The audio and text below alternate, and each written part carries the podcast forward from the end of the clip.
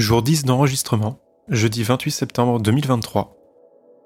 Bonjour à tous et bienvenue dans Fais-le, le podcast qui suit tous les jours la création d'un premier livre de fiction de A à Z pendant un an.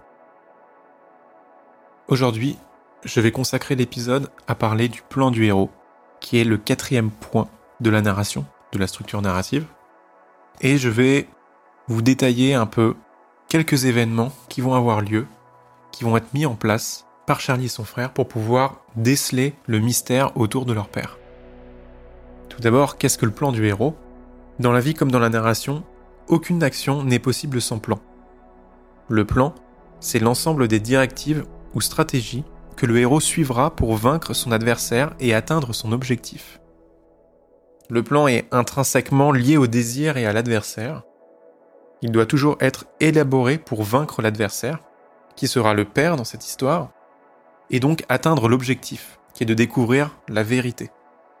Le héros peut avoir un plan assez vague, et dans certains genres, comme les histoires d'arnaque ou les histoires de guerre, il arrive que le plan soit si complexe que les personnages soient obligés de l'expliquer pour que le public puisse le comprendre.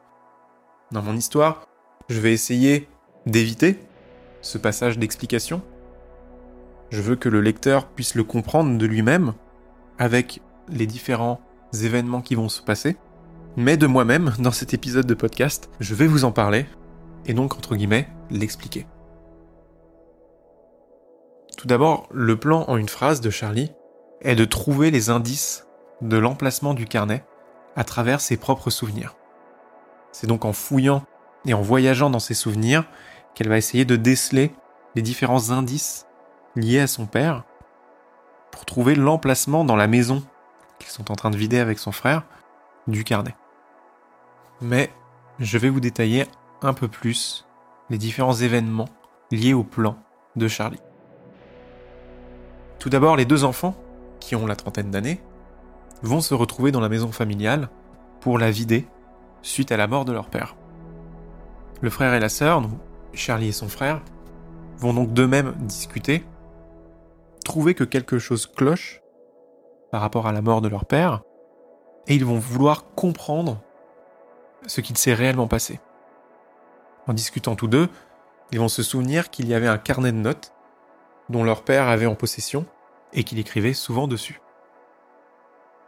La première partie du plan, donc, sera de chercher dans la maison où se trouve ce carnet. Ils vont alors fouiller un peu partout et surtout aller dans le bureau de leur père et essayer de chercher où peut être ce carnet. Mais dans le bureau de leur père, qui était un scientifique, ils vont surtout trouver une bouteille remplie et qui se révélera donc être le procédé. Le mélange permettant de revivre ses propres souvenirs liés aux odeurs. Pour l'instant, je ne révèle pas comment ce procédé fonctionne, j'en parlerai beaucoup plus tard.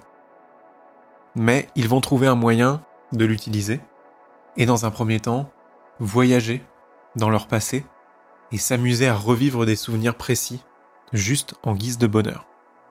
Mais après plusieurs voyages, ils vont quand même se poser la question de pourquoi leur père leur avait caché ce procédé et pourquoi potentiellement il a mis fin à ses jours. Leur plan sera donc d'essayer de trouver les bons souvenirs à revivre pour chercher tous les indices qu'il faut sur le lieu et l'emplacement exact de ce carnet qui pour eux détient le secret de sa mort, mais peut-être de toute une autre vérité.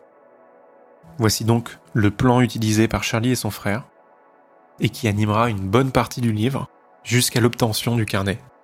Ou non. Ça sera le mystère.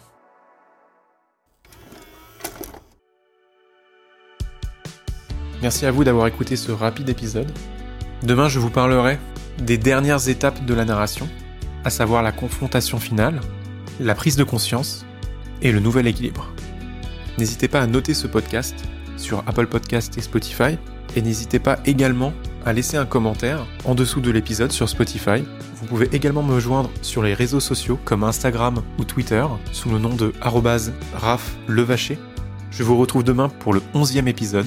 D'ici là, je vous souhaite une bonne soirée ou une bonne journée et à bientôt.